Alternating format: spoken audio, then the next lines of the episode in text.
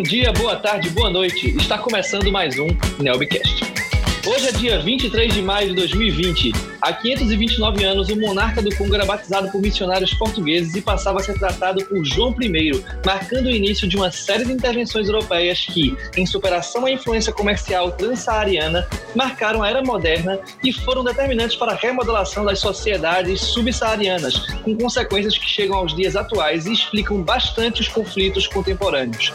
No Brasil, há 24 horas estamos atualizando nossos referenciais de show de horrores e comigo, na tentativa de entender melhor nosso lugar no mundo e nosso futuro, a nossa mesa. Renata Monteiro, André Brito, Jeff Nicolau e o nosso produtor, Vitor Gabriel. Como estão, pessoal? Salve, salve, pessoal. Mais uma vez, vamos com tudo. Oi, tudo bem? Tudo ótimo, graças a Deus. Saudações, aqui tá tudo bem. Opa, pessoal, salve, salve. Como diria o André, vamos com tudo. Eu sou Cláudio Cardone e receberei no segundo bloco o diretor de eventos do NELB, Caio Brilhante Gomes. Vamos falar de regularização fundiária e meio ambiente. Agora, neste primeiro bloco, a pauta que já era pauta antes de ser pauta. Não entendeu nada? Eu explico. Estava na pauta do dia 23 de maio a discussão sobre sigilo de provas e níveis de publicidade. Isso virou assunto durante a semana, então, oráculo, premonição, não sabemos. Mas o fato é que nesta sexta-feira foi liberado o vídeo de uma degravação da reunião do Ministerial do dia 22 de abril. Renata, nos ajuda a entender esses fatos, o que aconteceu essa semana, como foi essa sexta-feira. Primeiro, a gente precisa explicar como que a gente chegou a essa decisão do ministro Celso de Mello. Para isso, a gente precisa ter em mente a entrevista coletiva que foi dada pelo ministro Sérgio Moro na data do dia 24 de abril o presidente da República rotineiramente assediava ele querendo informações acerca da Polícia Federal e tinha interesse especial na Superintendência da Polícia Federal do Rio de Janeiro, local onde correm as investigações em desfavor de alguns parentes e alguns amigos do presidente da República. A partir disso, o próprio presidente da República fez uma entrevista coletiva no final do dia, na qual ele rebate as acusações do ministro da Justiça. Depois dessas duas entrevistas coletivas, o procurador-geral da República, Augusto Aras, ele fez um requerimento ao STF, que é o tribunal competente para fazer realizar investigações ou qualquer ato em desfavor do presidente da República, onde ele pede a instauração de um inquérito policial para averiguar as informações que foram extraídas de ambas as entrevistas coletivas. O que foi deferido pelo ministro Celso de Mello, começando pela própria oitiva do ex-ministro, no caso Sérgio Fernando Moro, que, ouvido, indicou como prova o vídeo da reunião do, do, dia 22 de abril e também indicou algumas testemunhas que teriam participado dessa reunião. Que o Sérgio Moro fez a indicação dessas provas, o ministro Celso de Mello solicitou à AGU que encaminhasse o vídeo dessa reunião para o STF, o que prontamente o presidente da República fez. De posse desse vídeo, ele decreta o sigilo porque é, é, um documento, como a gente sabe, é, um, é, uma, é uma situação bem delicada você gravar uma reunião de ministros de Estado. Enfim, ele decreta o sigilo e continua a investigação. Durante a investigação, o Sérgio Moro informa que ele está sendo prejudicado porque ele não teve acesso ao vídeo. Primeiro, a gente precisa explicar como chegamos à decisão do ministro Celso de Mello. Precisamos lembrar do pedido de demissão de Sérgio Moro, na qual ele atribui ao presidente da República um anseio de interferir nas atividades da Polícia Federal, em especial na superintendência da PF do Rio de Janeiro. Diante daquelas declarações, o Procurador-Geral da República, Augusto Aras, fez um requerimento ao STF para a instauração de inquérito policial para apuração de vários delitos, dentre eles o de corrupção passiva, obstrução de justiça, prevaricação por parte do presidente e também de denunciação caluniosa por parte do ministro Sérgio Fernando Moro. Lembrando que a competência é por determinação da Constituição do STF, uma vez que envolve o presidente da República. Nesse momento, Augusto Aras solicita uma, como diligência a oitiva do ministro Sérgio Fernando Moro e determina também que ele indique provas do que ele afirmou na entrevista coletiva. O ministro Celso de Mello recebe a petição da PGR e de determina a intimação do ministro. Quando o ministro vai à Polícia Federal para realizar a sua oitiva, ele apresenta um rol de testemunhas de pessoas que presenciaram a reunião, na qual o presidente afirma que queria intervir na Polícia Federal, indica também o vídeo da reunião do dia 22 de abril. De posse dessas informações, o ministro acaba solicitando à presidente da República a remessa desse vídeo dessa reunião dos ministros de Estado. Acontece que, como se trata de uma reunião de ministros de Estado, é, a gente precisa partir do princípio do sigilo, porque pode se tratar assuntos de Estado, então é, é preciso ter cautela. Foi por essa razão que o ministro Celso de Mello acabou decretando o sigilo dessa reunião, desse instrumento de reunião, e que ele ia avaliar posteriormente a possibilidade de suspensão desse sigilo, que foi o que ele fez ontem, essa semana, na realidade. O que acontece é o seguinte: o ministro Sérgio Moro ele está sendo, ele está na qualidade de investigado nesse inquérito policial. E na qualidade de investigado, ele possui o direito de defesa. Tanto é que a gente viu na mídia, várias, na mídia brasileira, pelo menos, não em Lisboa, não sei, a gente viu a, a, a solicitação tanto da AGU quanto da PGR quanto do próprio ministro Sérgio Moro, na qual o ministro Sérgio Moro alega cerceamento de defesa, a PGR alega que só deve liberar, só deve levantar o sigilo das partes que dizem respeito ao inquérito policial e a AGU que diz que acho que não deve levantar o sigilo. Então, foi assim que a gente chegou na situação de hoje em relação no, nesse debate de levanta sigilo ou não levanta sigilo de prova produzida dentro de um inquérito policial. Perfeito. A Renata dessa explicação desse quadro fez esse ponto de situação, mas André, para um leigo que não compreende bem essas questões procedimentais, explica para a gente aí, tecnicamente, esses fatos uh, narrados pela Renata nessa ideia de procedimento e processo. Relativamente a isso, é importante para nós entendermos bem do que, que nós estamos falando, fazermos a diferenciação entre aquilo que é o inquérito e aquilo que é o processo. Quem vai definir isso é o Código do Processo Penal, e ele começa no artigo 4 quando ele fala que o inquérito tem por finalidade a apuração das infrações penais e o seu autor. Então, no fundo, o que o, o, inquérito faz é investigar. Né? Quem é que tem essa competência? O artigo 5 vai definir no inciso 1 que a força policial possui essa competência uh, ex officio e depois a autoridade judicial, que pode ser o Ministério Público e também pode ser o próprio ofendido por si ou por seu representante. Portanto, na investigação, ou no inquérito, o que vai haver é uma investigação de fato, em que o presidente do inquérito vai proceder a diligências para averiguar o que é que ocorreu e a possibilidade de crime. E havendo prova suficiente, o que ele faz é oferecer o indiciamento, que uh, poderá ou não ser aceito pelo Ministério Público, né, na medida em que no Brasil o Ministério Público é o único órgão que tem competência. Vamos lá então diferenciar aquilo que é o inquérito e o processo, porque acredito que essa seja uma, uma questão fundamental para nós entendermos bem aquilo que a Renata está falando e que muitas vezes é confundido um instituto com outro, o que atrapalha bastante a nossa compreensão sobre essa questão. Bom, eh, como não poderia deixar de ser, é o Código de Processo Penal que vai definir essas questões. Começando então pelo inquérito, o artigo 4 vai definir que o inquérito tem por finalidade a apuração das infrações penais e a sua autoria. Quem é que tem competência para abrir inquérito? O artigo 5 vai responder no inciso 1 que o primeiro órgão que tem essa competência é a Força Policial.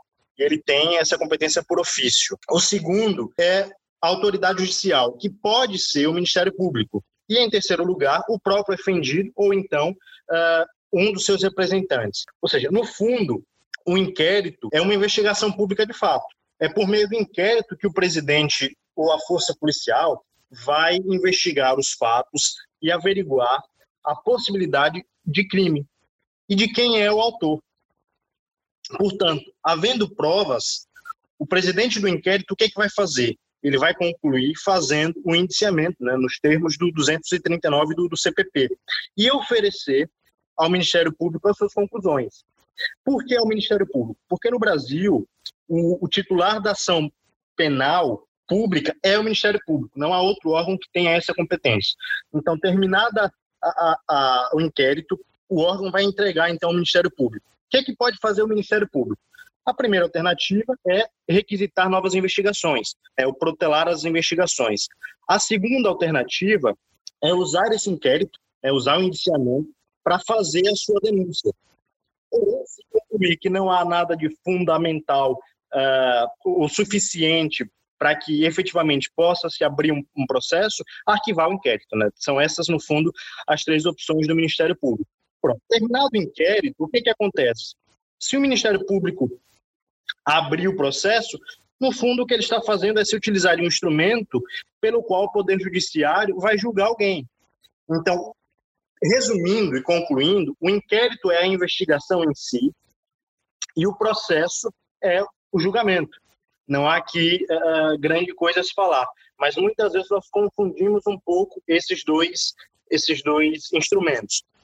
No caso do, da, dessa ação que o, o Ministério Público Federal intentou, nós ainda estamos na investigação.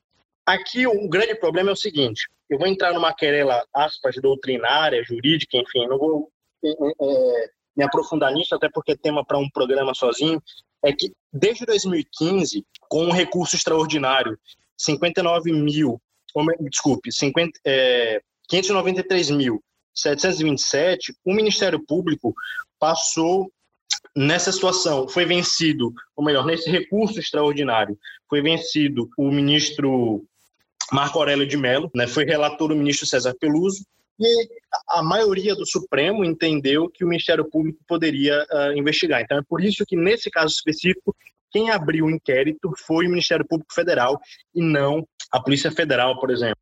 Então, agora nós estamos no inquérito e não no processo. Efetivamente, depois que o inquérito terminar, o que pode fazer o Ministério Público é então denunciar se é, houver efetivamente provas de que ou o presidente da República ou o ministro, ex-ministro da Justiça, cometeram é, os crimes que, que estão listados ali. E no final das contas, a decisão que estava na mesa dizia respeito ao sigilo de provas do inquérito. Jeff, como funciona essa questão de publicidade de provas, sigilo? Bom, nessa dicotomia sigilo-publicidade, parece ser essencial começar por descortinar qual deles é a regra e qual é a exceção, né? Durante muito tempo, versou-se talvez por apego à tradição inquisitória do, do, inquérito, que ao contrário do que acontece no processo penal, o inquérito tem por natureza um caráter sigiloso. No entanto, penso que essa ideia já não tem muito respaldo no sistema jurídico atual brasileiro. Em primeiro lugar, tem-se que a administração da justiça se rege pelos princípios da atividade pública, certo? É que se a resposta for positiva, talvez faça sentido que tal como toda atividade pública, ela se reja pelo artigo 37 da Constituição Federal, são princípios que asseguram tanto a transparência como o controle interno e externo da atividade judiciária, isso é, das partes e da opinião pública. Em segundo lugar, o artigo 5 no inciso 60, parece sugerir que a existência de situações em que podem ser realizadas restrições a esse princípio de publicidade dos atos processuais só tem uma natureza excepcional, na medida em que a letra da lei diz que a lei só pode né? Parece ter uma característica excepcional. E no mesmo sentido, vai o artigo 93, no inciso 9, quando fala acerca da investigação de atos cometidos por órgãos do Poder Judiciário. E em terceiro lugar, a redação do artigo 20 do Código de Processo Penal parece também sugerir que surgir no inquérito policial a autoridade assegura o sigilo necessário à elucidação do fato ou, ou exigido pelo interesse da sociedade. Assim, eu concluo a partir da que a partir de uma interpretação conforme a Constituição, nos termos do artigo 20 do Código de Processo Penal, é, a autoridade, segundo o qual a autoridade assegurará no inquérito a, a publicidade, o sigilo necessário à elucidação do fato ou exigido pelo interesse da sociedade, que a publicidade, no fundo, é a regra, mas que existem casos em que o sigilo, que é exceção, se mostra indispensável tanto para o sucesso da investigação como para a tutela dos direitos do arguído e até da vítima, se for o caso.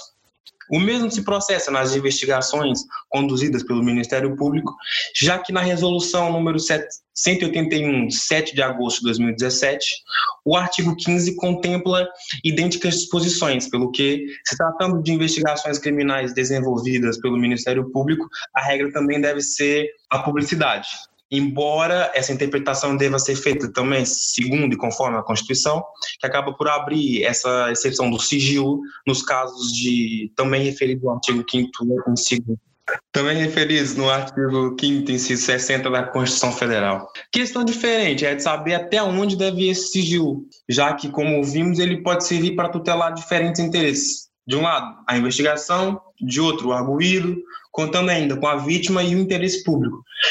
E é por isso que, especialmente aqui na Europa, as, legisla as legislações que tratam essa matéria costumam distinguir o sigilo interior do sigilo exterior. O sigilo interior quer se referir ao segredo entre as partes, isto é, que o, entre o investigador e o arguído. Logicamente que é aquilo que está a prezar o interesse da investigação, né? porque se as provas são omitidas ao arguído, ou até se a existência da investigação é omitida ao arguído, sem dúvida que o que se quer é que haja um, um uma, uma, que o arguído possa agir de, de, forma normal, sem especial zelo de conduta, não interferindo na, na investigação ou coagindo de alguma forma a vítima ou alterando as provas. Tutela-se, portanto, a investigação, a vítima e um possível interesse público em detrimento dos interesses de defesa do arguído.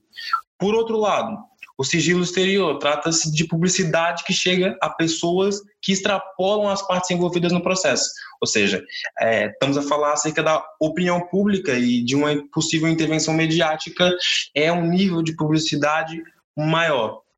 Obviamente que aqui é, não se expõe a vítima, não publicita a investigação e permite ao arguido ter um julgamento livre justo e equitativo, o que os americanos chamam de fair trial. Tem se mostrado, no entanto, e pode ser uma potente arma nas mãos dos investigadores, né, nomeadamente do Ministério Público, ah, que liberando certas provas ou libertando certas provas incriminatórias para o poder mediático pode construir uma opinião pública que pode, no fundo, já fazer a caveira do, do, do arguído. É, mas isso se processa de forma diferente nas diferentes partes do, do inquérito ou, e mesmo do processo. Por quê?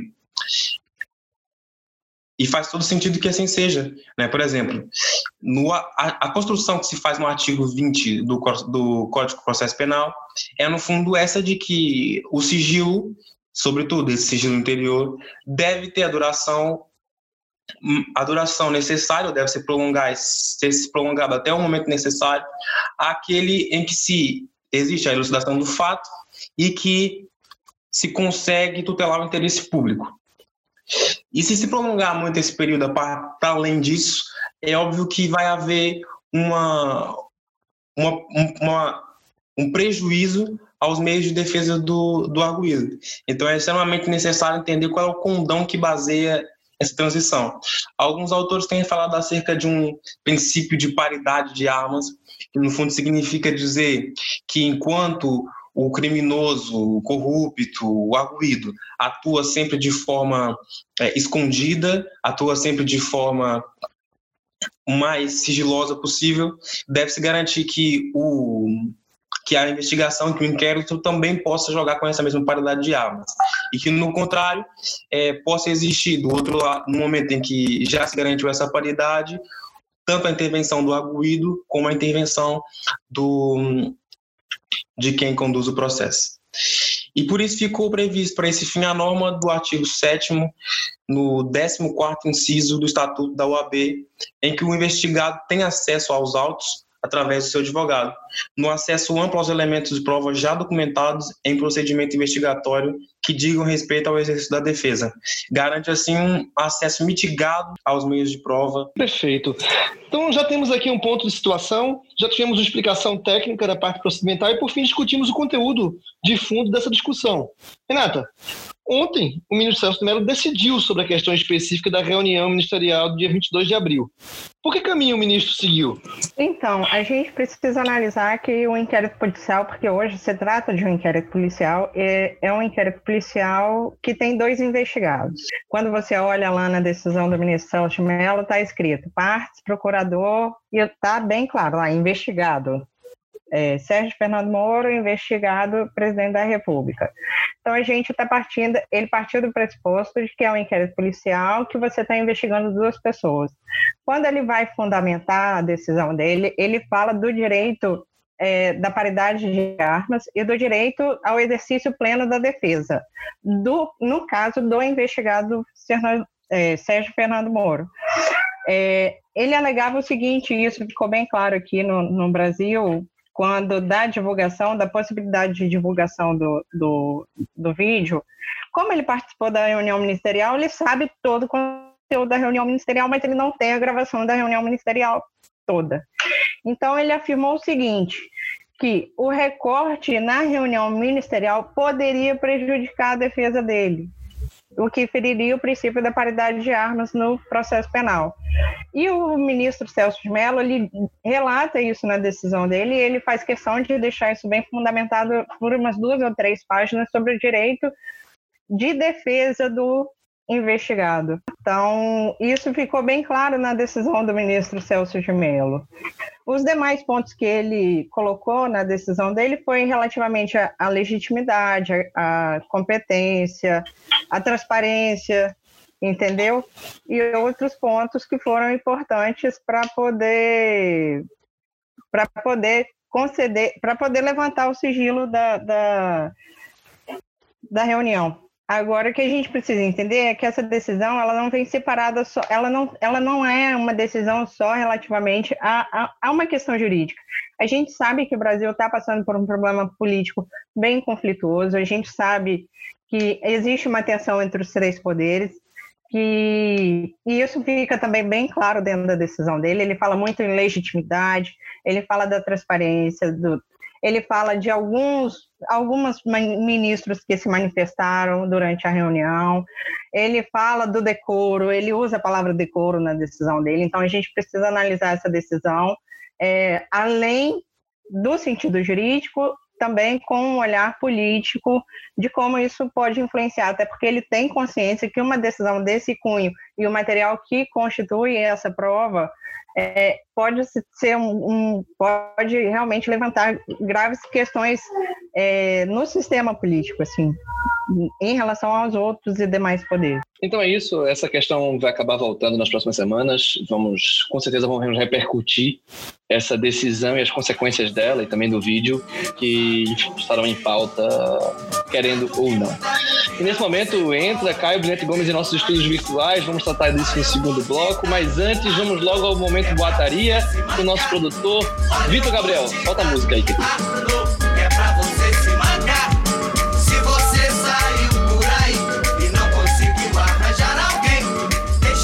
É isso mesmo, pessoal. Estamos aqui para mais um Boataria e vamos começar logo com um boato, uma fake news aqui de Portugal. O que rolou, na verdade, essa semana no Facebook foi uma foto do deputado André Ventura vendo pornografia gay em seu escritório na Assembleia da República, o que na realidade era uma montagem, uma das melhores, se assim posso dizer, é, que foi feita dele usando seu computador, aí colocaram a imagem em cima de um desses sites aí de pornografia, é, talvez conhecidos. E aí, é, partindo agora de Portugal para o Brasil, estava rolando também nas redes sociais, só que não tanto aqui em Portugal, né? Uma, um pedido de apreensão do celular de Jair Bolsonaro. E na fake news afirmava que esse pedido teria partido do Celso de Mello, o que logo depois foi desmentido, mas algo, algo que causou um, digamos assim, rebuliço, né? Porque pessoas já começaram a fazer algumas declarações de, de teor político em resposta a isso, né? Foi até postado aqui, urgente, a guerra está mais do que clara como pode Celso Melo assintar o presidente da República dessa forma. Agora, a mão de FHC no STF tem a ousadia de pedir a busca e apreensão do celular de Bolsonaro. É, podemos ver que aí as fake news já estão provocando reações um pouco mais acaloradas no debate político. Perfeito, perfeito. Olha, vale uma pesquisa, né? Eu já percebi que o conteúdo pornografia ele é muito comum em fake news aqui, né? Se você pegar de seis semanas aí, pelo menos três tiveram esse conteúdo de alguma forma. É seja por conta da minha califa, seja agora por conta do André Ventura. Agora, Vitor, me explica aí. É... Qual a relação do André Ventura com a pornografia, afinal de contas? Por que ele não poderia estar vendo no seu gabinete?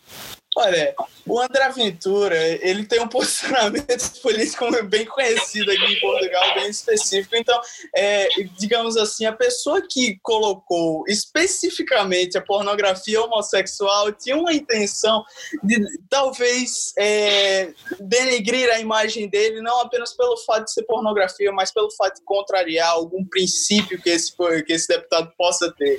Percebi, percebi. Tem a ver com o eleitorado político dele. Não, perfeito. É só para dar um ponto de situação aos nossos colegas, mas eu percebi que ia sendo quase aquela pergunta do host e agora para você. Mais uma vez. Vamos logo para o segundo bloco, onde sim, agora temos uma, uma visita ilustre. Nosso diretor de eventos, Caio Brilhante Gomes. O Caio é advogado, bacharel pelo Centro Universitário do Pará, especialista em Direito Ambiental e Gestão Estratégica de Sustentabilidade pela PUC de São Paulo, mestrando em Ciências Jurídicas Ambientais aqui na Faculdade de Direito da Universidade de Lisboa e professor na Faculdade da Amazônia. Meu irmão, seja muito bem-vindo ao Obrigado, Cardono. Ah, bom dia, boa tarde, boa noite, né? Que é o que se fala em podcast, dependendo do, do horário que o nosso ouvinte vai estar. Eu só faço um, uma pequena errata. Estou na Universidade da Amazônia, não é faculdade. Eu falei faculdade, estava escrito universidade, então eu peço muitas desculpas aqui. Estava aqui, Universidade da Amazônia escrito, eu li faculdade. Tudo bem. peço muitas desculpas, então, olha, já te pergunto agora, né, porque vamos falar daqui a pouco da regularização fundiária, vamos discutir essa questão do meio ambiente, mas você teve Covid no, depois que voltou para o Brasil, não foi? Graças a Deus está tudo bem, mas conta a tua experiência aí para os ouvintes. Semana passada a gente teve a Mariana Melogido perguntando sobre como foi esse período, e você acha que é o nosso primeiro entrevistado que de fato passou por isso. É, tive, tive Covid, todo mundo aqui em casa teve, né? Eu não, eu não, imagino como seria diferente, já que moramos eu, minha mãe, meu padrasto, meus irmãos, então se você pega esse vírus até na fila do supermercado, né? Quem dirá dentro de casa. Então, todo mundo aqui pegou. É, graças a Deus, ninguém teve maiores é, problemas, assim, quem ficou mais grave foi a minha mãe, mas também não foi nada que precisasse ir para o hospital, ter respirador. Ela chegou, ela é médica, né, infectologista, então ela chegou no que se chama de segunda fase da, da doença, que é quando você começa a sentir um pouco mais de falta de ar, etc. É, umas tosses mais, mais chatas. Mas eu fiquei quase que assintomático, cara. Eu tive umas dores de cabeça leves, tive uma febre muito leve também, um cansaço, umas coisas assim, mas nada grave também, ainda bem. Perfeito, graças a Deus. Bem, já partindo para o assunto, me, me ajuda a entender. Para quem não sabe nada, nunca ouviu do assunto, não conhece direito ambiental, não conhece direito administrativo, o que é uma regularização fundiária? É, a regularização fundiária é um conjunto de medidas jurídicas né, podemos dizer assim, e dessas medidas jurídicas nós colocamos as urbanísticas, ambientais e sociais, que servem para regularizar ou, de uma certa forma, garantir uma maior é, legalidade né, para assentamentos e ocupações irregulares. Né? Ou seja, você vai dar um título para esses ocupantes de terra para garantir que eles tenham o direito social à moradia, é, as funções sociais da propriedade e também, claro, a regularização fundiária vem tendo que obedecer o, o, princípio do meio ambiente ecologicamente equilibrado. Portanto, é basicamente legalizar a permanência de, de possuidores em áreas ocupadas né, em desconformidade com a lei. Caio, é, eu tenho uma dúvida que eu sempre me questiono nessa questão de regularização fundiária, eu vou até entra, entrar aqui já no assunto, que é essa questão de regularização de terra da União. A gente aprende desde sempre que você não tem como regularizar, se apropriar de uma terra que pertence à União. A gente ouviu recentemente esse debate em relação a uma PL que está tramitando lá no Congresso, era uma MP e agora se tornou uma PL. Que, e a gente vê na mídia que está é, tá falando que se trata de regularização de terra da União é, em relação ali à Amazônia, aquela região e tal. Eu queria que você me explicasse direito como é que se dá isso, se é possível, se não é, do que se trata, é lei, se a gente está tendo notícia errada da TV, como é que funciona? essas leis que você mencionou, essas normas, que era a MP 910 e atualmente é o PL 2633, é, eles vão, basicamente de uma forma bem didática, eles vão alterar três leis. Né? A Lei 11952, que trata da regularização fundiária e das ocupações é, incidentes em terras da União localizadas na Amazônia Legal. A Amazônia Legal é um conceito jurídico que nós temos aqui no Brasil e que abrange então os estados do Acre, do Amapá, do Amazonas, Mato Grosso, Pará, Rondônia, Roraima, Tocantins e uma parte do Maranhão. Bom, então você vai é, regularizar as ocupações dentro dessa Amazônia Legal, né? E até o momento era somente para regularizar na Amazônia, mas o projeto de lei vai ampliar isso e vai prever que sejam ocupações em todas as terras da União no país inteiro. Né? E, e podemos falar disso, dessa primeira alteração mais adiante. Então, vai mudar essa lei, vai mudar a Lei 8666, que é a Lei de Licitações e Contratos da Administração, né? Acho que todo mundo que estuda direito já, já ouviu falar, tem, ou gosta ou tem raiva dessa lei é, e a Lei 6.015, que trata dos registros públicos. Né? Então, é, bom, essa lei vai buscar né, legalizar essas posses e garantir a propriedade de terras da União. Né? Ela vai fazer isso por meio de alienação né, ou por concessão é, de uso real. Né? Então, há essas duas formas que a lei vai permitir que você que tenha posse de uma determinada área passe a ter algum título sobre essa área. Esse é um, um ponto inicial sobre o que, que pretende né, esse, esse, projeto de lei, digamos assim. Perfeito. Mas aí nesse aspecto, benefícios e malefícios disso. De fato, tem, há terras que são necessárias uh, de serem realmente regularizadas, tem, há benefícios desse ponto de vista, seja econômico, seja social nisso. E, de outro lado, que malefícios a gente vai enxergar nesse processo? O que, é que pode estar aí enfim, de negativo por trás dessa situação? Então, é, temos que esclarecer é, justamente isso né, que você falou. Essa regularização fundiária é extremamente importante para a Amazônia, né, pois muitas pessoas moram há muitos anos na Amazônia, é, em terras da Amazônia, desde a política de ocupação da Amazônia, na época da ditadura militar, que mandava as pessoas virem para cá, e até antes disso, né? Então, há pessoas que já estão há mais de uma geração nessas terras e produzem é, para subsistência e já estão naquela terra é, realizando atividades de baixo impacto. Né? Em torno de 70% das pessoas que moram na Amazônia Legal não tem título de propriedade, né? Tem a chamada posse agrária, que é aquela em que o indivíduo, mesmo sem titularidade, ele dá uma função social para essa terra, né? Ele gerencia ela de forma socioeconômica e ambiental. Então, a regularização fundiária é importante. Nós temos que, que esclarecer isso. Mas qual que é o X da questão, né? A polêmica do projeto de lei. É que no Brasil e na Amazônia, nós temos algo muito sério e muito preocupante, que é chamado grilagem de terras públicas. Né? O que, que é a grilagem? Basicamente, é a falsificação de um documento, né, de um documento público, para que objetiva adquirir umas terras públicas de forma ilegal. Né? Então você falsifica um título de posse ou de propriedade para passar a, a tê-la, né? a tornar esse título de uma forma é, não vai ser legal, mas vai ter uma, uma, aparência de legalidade, né? Esse termo grilagem, inclusive, é uma curiosidade para nossos ouvintes, ele vem de do processo de envelhecimento que faziam antigamente, né, com esses títulos de terra.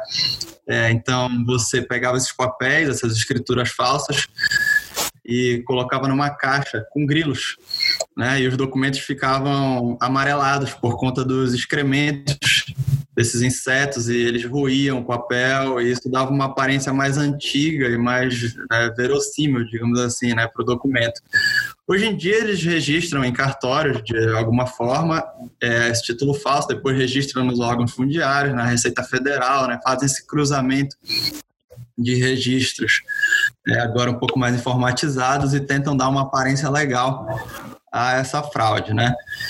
E como isso ocorre na Amazônia, especificamente, que é onde eu vejo mais problemas né, na, da, na questão dessa lei. É basicamente nas áreas de floresta, Amazônia e, e áreas de Mata Atlântica, que agora a lei vai tratar do país todo. Né? É, na via de regra, na Amazônia, isso ocorre com o desmatamento ilegal né, de terras públicas. Essas terras passam a ser ocupadas né, pelos grileiros e eles retiram as árvores que possuem maior valor econômico, primeiramente, né? vendem essas árvores ilegalmente, por óbvio, e com esse recurso dessas árvores também permite a continuidade da atividade de grilagem, né?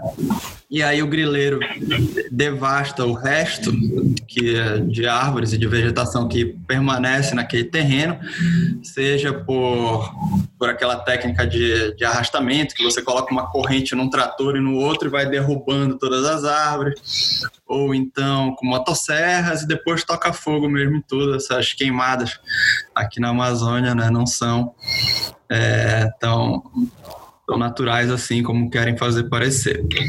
Então, é, limpar dessa área, digamos assim, para delimitar essa terra, você tem que demonstrar que lá não tinha floresta.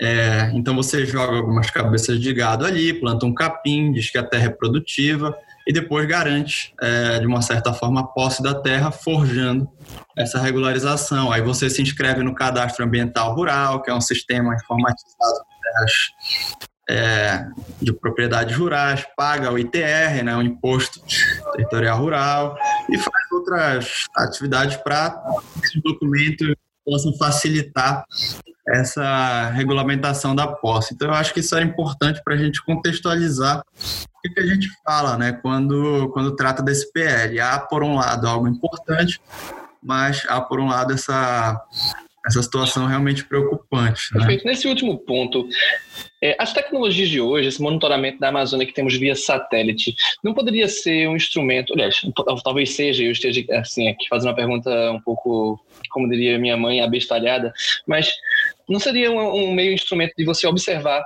quais áreas que basicamente foram devastadas nos últimos 5, por exemplo, 10 anos, que a gente tem alguns registros disso, e verificar se, olha, houve aqui um vício, houve uma tentativa de forjar uma situação que não existia antes e essa área deveria passar por um processo de reflorestamento ou algo do gênero?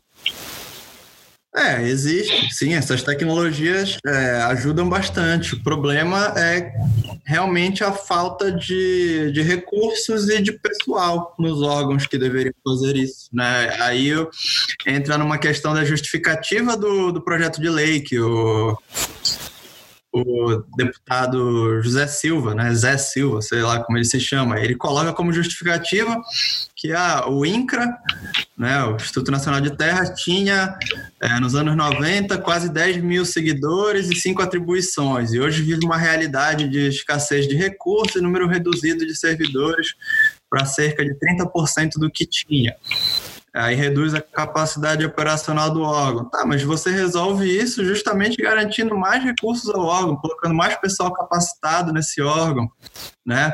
Investindo em mais tecnologias, em mais formas de, de gestão do, da floresta e do patrimônio público, né? não simplesmente é, alterando leis de ocupação de terras a cada ano. Né? Esse PL está fazendo uma alteração é, nessa lei que já foi alterada em 2017.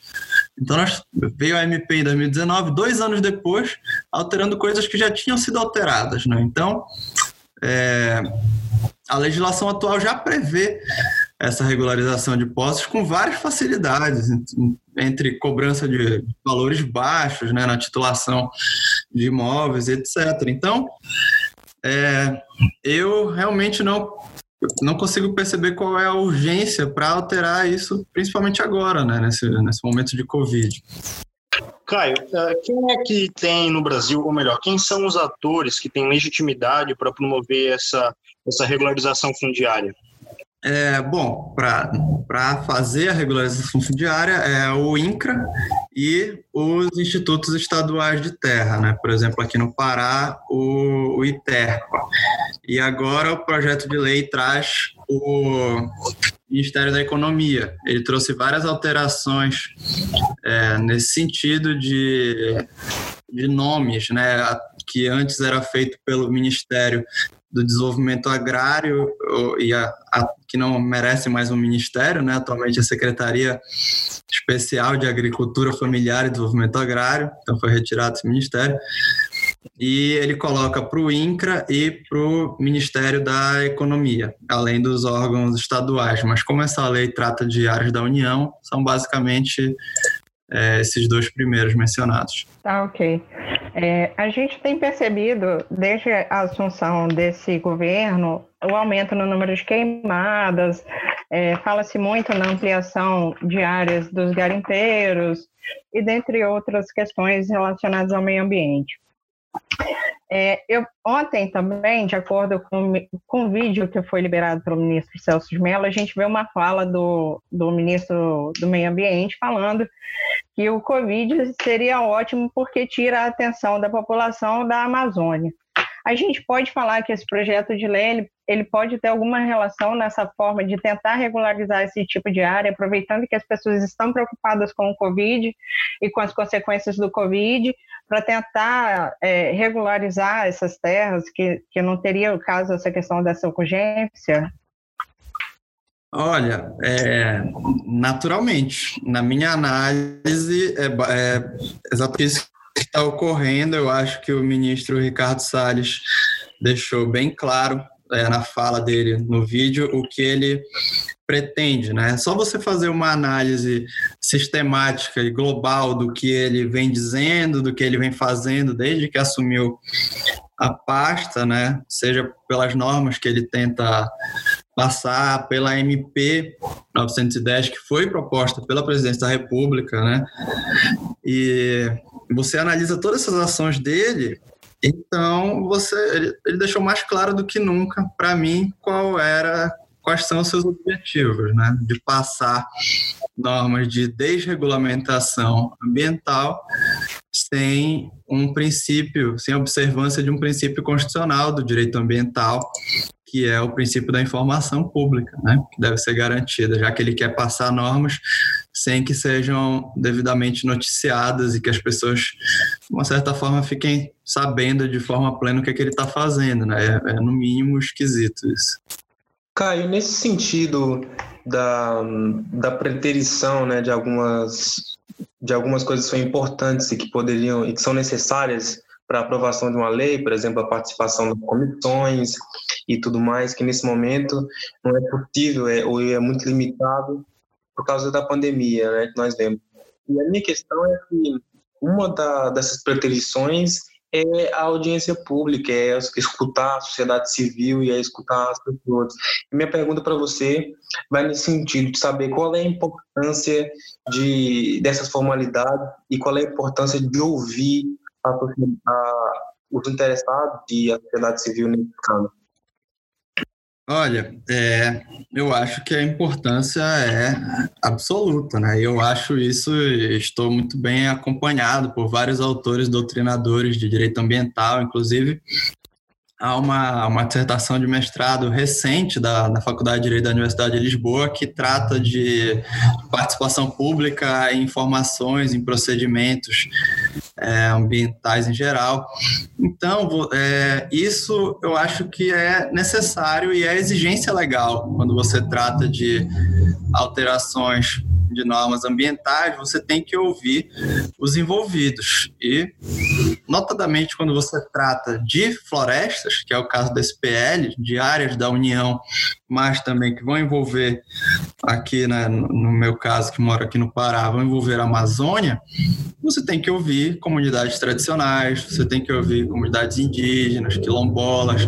Você não pode simplesmente mudar uma norma que vai afetar é, essas populações sem ouvir o que elas têm a dizer, né? É, é muito é bizarro isso num, num Estado democrático de direito, né? Muito esquisito. Se a gente for ver, por exemplo, no direito administrativo, em alguns processos em que se fala acerca de uma afetação tão forte da vida das pessoas, nomeadamente afetação de propriedade, de, de legítimas expectativas, como é o caso dessas pessoas que viveram nessa zona durante muito, muitos anos, cresceram ali, têm sua base histórica ali.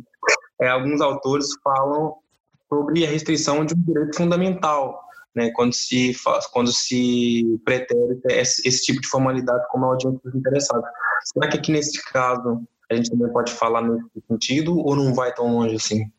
Eu acho que vai, eu acho que vai longe exatamente aí, porque você fere o, o direito fundamental à informação e você está é, retirando da população o seu direito à participação pública né, nesse, nesse debate, nesses procedimentos. E, é, bom, principalmente num, num momento desse de de crise de saúde, né, de Covid, eu não, não, não é possível você fazer um, um debate. Mais, mais estranho ainda seria ter aprovado a MP naquele momento na votação do é, virtual, né, a gente falar, ah, teve muito debate durante a MP, tudo bem, mas foi um debate que ocorreu também uma grande parte desse debate ocorreu esse ano, então já foi situação de pandemia, então não garantiu de forma nenhuma as exigências legais né, dessa, dessa participação e dessa informação. O, o direito à informação é fundamental. Caio, é interessante que na Constituição brasileira uh, o termo publicidade não obstante as normas de publicidade estarem dissipadas através da Constituição, o termo de publicidade aparece poucas vezes, mas uma delas é especificamente no capítulo que trata de meio ambiente, o que já mostra a importância e relevância que está a publicidade nos atos disso. E trata especificamente da questão das obras e o impacto ambiental dela. Não só falo de obras, mas de outras atividades que tragam esse impacto ambiental. Fora dessa questão de que a gente está falando de regularização, de desmatamento, que outras questões de impacto você percebe que nesses últimos tempos estão deixando de ser publicizadas e que de repente nós, quando viu, já foi? É, bom, eu, eu tenho visto várias é, normativas recentes né, que estão é, de uma certa forma, como o próprio ministro assumiu ontem, tentando é, passar a boiada enquanto a mídia está falando de Covid. Né? Um exemplo disso foi uma medida provisória é, recente que ele trata da concessão de florestas públicas, que ele quis alterar a, a competência para tratar dessas florestas públicas, ele colocou que era do Ministério do Meio Ambiente e ele transferiu agora para o Ministério da Agricultura, né, para você conceder utilização de florestas públicas. É, e eu não vi, por exemplo, debate nenhum sobre isso. Isso, na minha opinião, é uma, uma norma que pode ter até sua constitucionalidade questionada, porque é uma exigência desde a nossa política nacional de meio ambiente, é de 1981, é, é uma exigência que essas áreas, de, áreas públicas e de florestas públicas, por exemplo, sejam é, geridas por órgãos integrantes do CISNAMA, que é o Sistema Nacional de Meio Ambiente e o Ministério da Agricultura não, não faz parte desse sistema, né? Então, é, na verdade não foi uma MP, desculpa, foi um decreto, um decreto federal que transferiu essa concessão. E aí você transferir concessão de floresta pública, né? uma coisa que, pô, mais ambiental do que isso, né? Você transferir do Ministério do Meio Ambiente para o Ministério da Agricultura, Pecuária e Desenvolvimento, é, eu, eu, considero um, um equívoco. Né? Não sei o que pretendem com isso. Eu acho que das duas, uma, ou estão tentando tirar ao máximo o que o Ministério do Meio Ambiente faz, já que é um ministério que nem existiria, né? Uma das primeiras falas de campanha do atual governo federal disse que nem teria Ministério do Meio Ambiente, e aí resolveu ceder e o ministério existe. Portanto, não sei se estão tentando tirar suas competências aos poucos, né? E formar um ministério inócuo, né? Ou também, não sei se né, não garantem a, a, competência do próprio ministro para estarem tirando essas pronto, essa, essas concessões e o que era a competência dele mandando para o Ministério da Agricultura, não sei o que eles pretendem com isso. Pois. Bem, a gente já não tem muito mais tempo, infelizmente, é muito bom conversar, mas esse segundo bloco e a gente tem aquela parte final, não sei se a Renata já passou, mas já conversa, mas antes eu tenho uma pergunta que olha para o futuro. A gente todo ano, né? A gente agora vai chegar o dia do meio ambiente, a gente vai falar sobre isso também um pouco para frente. E a gente quer apontar para o futuro, olhar para o futuro, ver o que vem. Mas alguma coisa interrompeu todos os nossos planos e essa coisa foi a Covid, essa pandemia interrompeu tudo. Então a gente passou também a tratar de que as pessoas, olha, pessoas voltaram para dentro de casa e agora tem lagos que estão novamente translúcidos, que dá para ver os peixes em Veneza. Você olha fazendo aferições de temperatura na China e está tudo mais baixo. E a pergunta é: pelo que você está vendo, e aí eu vou pedir uma perspectiva mais mundial, óbvio que mais distante, já que a gente não está em todos os lugares do mundo, e também nacional, agora que você voltou para o Brasil. É, depois disso tudo, eu não sei bem o que é o depois disso tudo, mas depois que nós voltarmos a alguma normalidade, você acha que o cômputo geral para uh, as medidas que poderemos implementar no meio ambiente é positivo ou negativo?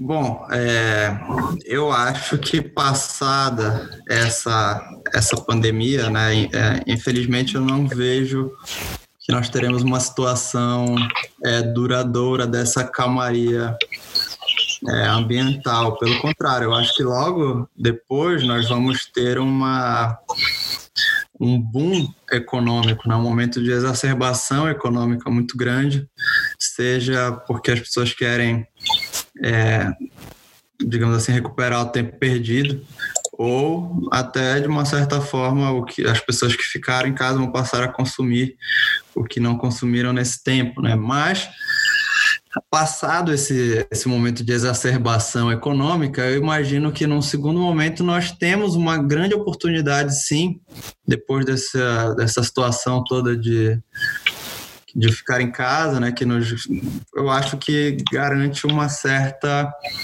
é, oportunidade de fazermos uma, uma introspecção né, sobre essa sociedade que nós vivemos, de, de desperdício, de hiperconsumo, e podemos fazer essa mudança, né? O setor privado compreende já, inclusive, essa mudança.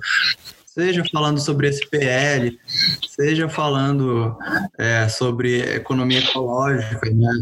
É, porque, pronto, é, por exemplo, quando teve a questão das queimadas na Amazônia, um dos setores que se manifestou foi o, setor agrícola do Brasil, né, dizendo que as queimadas são péssimas para o setor agrícola, porque você precisa de água para ter agricultura. Se você não tiver floresta, você não tem água, você não tem agricultura. Então a economia também entende essa essa questão e essa mudança que nós temos que fazer depois se não quisermos, é, principalmente, ter mais pandemias, né, que essa, ao que tudo indica, foi uma pandemia derivada de um grande desequilíbrio ecológico que nós causamos, que veio da China, mas eu, infelizmente, não vejo dificuldade nenhuma de uma próxima vinda aqui da Amazônia, né? Se nós continuarmos com essa, essa economia predatória. Então, eu acho que é possível, sim, ser feita essa mudança. É, não vejo a longo prazo, digamos assim, de início, né, essa, essa, esse momento que o planeta pôde, digamos assim, respirar em que nós estamos em casa, mas eu acho que é uma oportunidade, sim, para nós é, que nós podemos aproveitar, né? Seja pela produção que pode ser produzida cada vez mais no cotidiano das empresas, com um investimento já feito em tecnologia, em home office, etc. Né? O Twitter disse que os funcionários dele podiam já ficar em casa agora indefinidamente. E é, essas, esses investimentos já feitos agora podem muito bem permanecer e já são benéficos. Né? É, nós no NELB estamos em casa pelo menos até o final de junho. E olha lá, né? Isso já é uma definição, a gente está fazendo tudo à distância, então está sendo muito bom. Tá? De alguma forma a gente conseguiu cumprir com isso. Então vamos fazer nossa contribuição para não propagar o vírus e manter nossa pegada ambiental de alguma forma. Caio, chega nessa reta final do programa, a gente tem três blocos. Eu não sei se a Renata passou, porque sabe como é, né? Casa de Ferreira, espeto de pau. A gente informa tudo direitinho para os convidados. Não sei se ela passou tudo, mas aí talvez você já fique na fogueira e a gente dá um jeito. já fez que não aqui. Pois pronto. A gente tem um bloco que a gente mantém todo. Olha, a Renata já disse aqui que não fez nada, tá bom.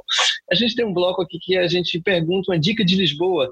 É, você morou em Lisboa aqui o que? Um ano e meio, dois anos nesse período? Foi o mesmo tempo que eu? Isso, sim. Morei dois anos aí em Lisboa. Pronto, mais ou menos no mesmo tempo que eu. A gente fez o mesmo ano aqui do mestrado, apesar de em especialidades diferentes.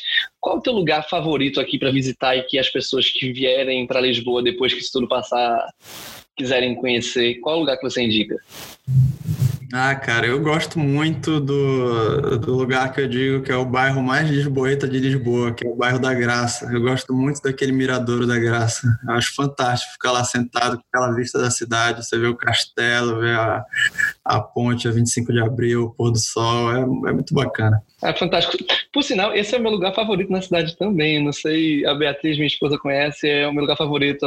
Até porque é perto de casa, não é muito longe. Eu moro perto da Graça, então.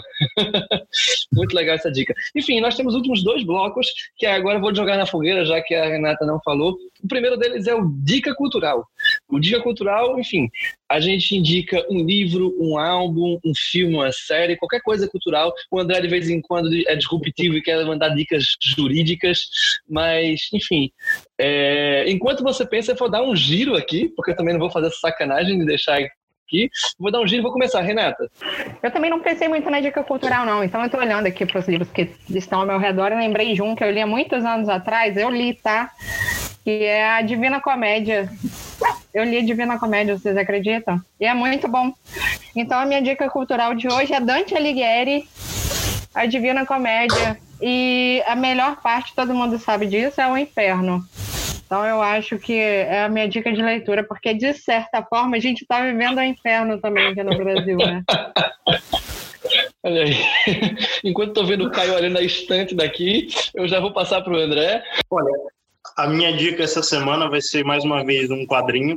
Uh, eu aproveitei esse, esse último dia para começar e terminar uma leitura, porque o quadrinho já era muito gostoso, então eu, tipo, em dois dias li tudo, é um quadrinho de 250 páginas, mais ou menos, enfim, que é o Soldador Subaquático, do Jeff Lemire.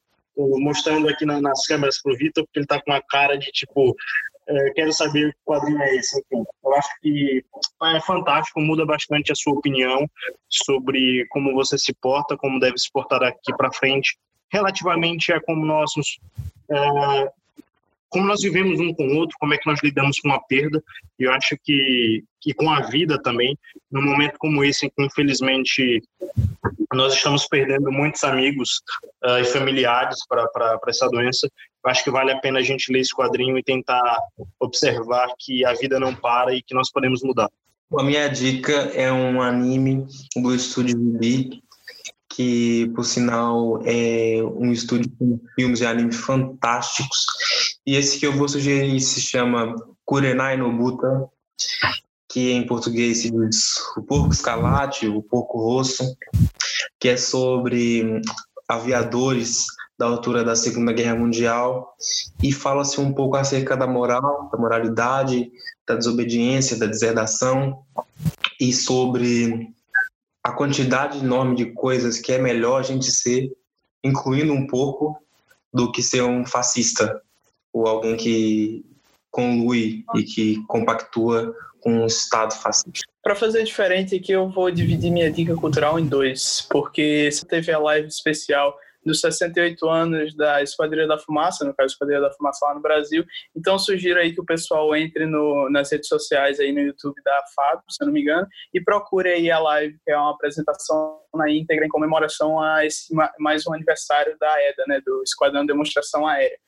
E aí, é, minha segunda dica seria o livro do autor alemão, naturalizado norte-americano, Henry Charles Bukowski, o livro de entrada dele, O Misto Quente, né? Há muitas análises que dizem que quem não leu Misto Quente não leu Bukowski. Então fica aí, essa é a minha editorial para essa semana. Bom, é, eu tava pensando aqui no que eu, se eu indicar alguma coisa na área ambiental, mas eu acho que eu vou fazer, dar uma dica que é um pouco mais é, global nesse sentido não sei se algum outro convidado já deu, mas eu indico a leitura do livro Justiça, do professor Michael Sandel, professor da Universidade de Harvard, e que é um livro eu considero muito importante para nossa leitura nesses momentos, né? porque é um livro que nos faz pensar, faz alguns jogos filosóficos e que nos coloca é, realmente sobre uma constante reflexão do que é fazer a coisa certa nesses, nesses tempos de negacionismo científico e climático e de políticas é, estranhas, né, de governos esquisitos, etc. Perfeito. A minha dica cultural, eu estou lendo essa semana, não terminei. É um livro que eu, de alguma forma, passou por mim na vida e eu não li. E já representa que eu volto para Lígia Fagundes Teles, né? Que acho que foi a minha primeira indicação aqui. Eu vou indicar o As Meninas, da Lígia. A Lígia que deve estar, acredito que já são 93 anos, deve estar vendo também com muita tristeza nesse momento a Cinemateca Brasileira que ela presidiu, que foi que foi fundada pelo ex-marido da, da Lígia, quer dizer, falecido, que eu acho que nesse momento deve ter sido um momento bem complicado ver a Cinemateca desse jeito. E esse livro da Lígia, que é um, um dos romances da Lígia, que eu acho que para esse momento as meninas é um livro de leitura obrigatória. Representa muito. Esse livro tem uma história muito interessante porque ele passou pela censura porque, e dizem as más línguas que passou porque é, o censor não teve paciência de ler o livro. E foi um dos livros mais vendidos daquele ano e é um livro que fala exatamente sobre isso. Fala, passa pelo tempo que estava, então claramente foi um erro do censor, uma benevolência, não sei. Mas enfim, essa é a minha indicação. E nosso último bloco para encerrar e jogar de novo na fogueira, já que a Renata não passou, eu digo logo, jogo aqui mesmo. É o Rádio Nelby. O Rádio Nelby a gente indica uma música, porque vai passar comprou a playlist da Rádio Nelby, que está disponível no Spotify. E cada um indica uma música, uma única música, para incluir nessa semana. Eu também vou dar tempo de pensar, não vou ser, não vou ser mala de novo, e vou começar na mesma ordem. Vamos lá, Renata. Então, hoje eu vou mais levinha, eu vou indicar uma música do Los Hermanos que eu estava ouvindo quando eu estava andando de bicicleta no calçadão, que é A Flor. Eu aqui estou numa grande dificuldade para tentar achar uma música que, que vá um pouco naquilo que a gente conversou, é, porque de fato há muitas músicas boas é, sobre aquilo que nós falamos aqui, né? principalmente sobre essas questões ambientais que são importantes e estão aqui no centro do debate. Então eu vou de Planeta Água, lembrei aqui dos tempos de escola. Espero que vocês sintam-se felizes também em poder relembrar essa, essa música importante. Bom, a minha dica é uma música de uma banda muito boa, mas que acho que ainda não é assim tão conhecida, que é o Baiano System, com letras muito boas, letras muito interessantes. E a música é o Água. Minha dica musical vai para uma banda internacional, né, uma artista alemã é, chamada Nena, que é a música Erranti, Errantou, Errantan, que significa basicamente de alguma forma, em algum lugar, em algum momento. Para quem já assistiu a série da Locadora Vermelha Dark, deve ter mais ou menos uma noção de que música é. Ainda bem que os nossos ouvintes não precisam pesquisar a música no Google, né? A gente já coloca lá no, na playlist. Já coloca no Spotify, é bem mais fácil.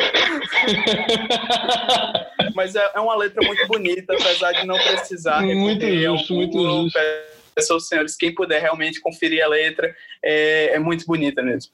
Olha, é, como eu fiquei só com uma dica literária, mas falaram duas, é, alguém indicou dois livros, eu vou usar esse meu direito de indicar duas músicas agora também. É, você primeiro um pouco regionalista, indica uma música de uma banda daqui de Belém do Pará, o nome é Joana Marte, nome da banda, e a música é Tempinho. É uma música muito bacana, recomendo que todos escutem. E também na atuada dessa nossa discussão de hoje, eu acho importante é, todos ouvirem Society do Ed Vedder, é, que ele trata justamente dessas questões da nossa sociedade atual e há vários, vários momentos de reflexão que o Ed Vedder faz nessa música, principalmente que ele fala ah, eu acho que eu tenho que comprar um, um, lugar maior, uma casa maior. Aí depois ele fala, porque quando você tem mais do que você pensa, né? When you have more than you think, you need more space. Você precisa de mais espaço. E eu acho muito, muito importante para essa reflexão de hoje. Para terminar, a minha música é Não Existe Pecado Lá Debaixo do Equador, cantada pelo Ney Mato Grosso. É a música encerramento do álbum brasileiro, onde o Ney canta o Chico Buarque de Holanda. Enfim, e eu antes de me despedir, é, queria agradecer imensamente a presença do Caio aqui, que nos brindou com isso. E, e antes de eu fazer os merchans do Nelby, né, dessa semana, quem melhor para falar também sobre isso comigo do que o diretor de eventos do Nelby, o Caio e a Caterina são diretores de eventos do Nelby.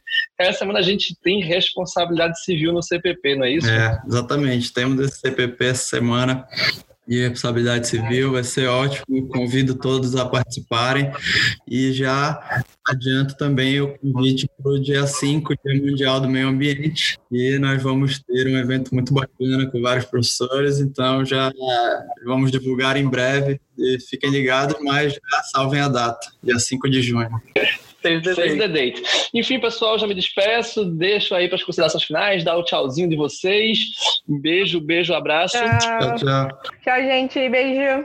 Tchau, galera. Vamos ver aí o que, que tem de bom nessa semana se Brasília continua pegando fogo ou não. Tchau, pessoal. Foi muito bom estar aqui com todos vocês. Até a próxima. Um tchau, obrigado pela participação de todos e vivemos esperando por dias melhores. Tchau, pessoal. Fiquem bem, fiquem em casa e eu me despeço também aproveitando uma frase de Mahatma Gandhi, né? Nós temos o suficiente no mundo para a necessidade do homem, mas não para a ganância do homem. Muito bem.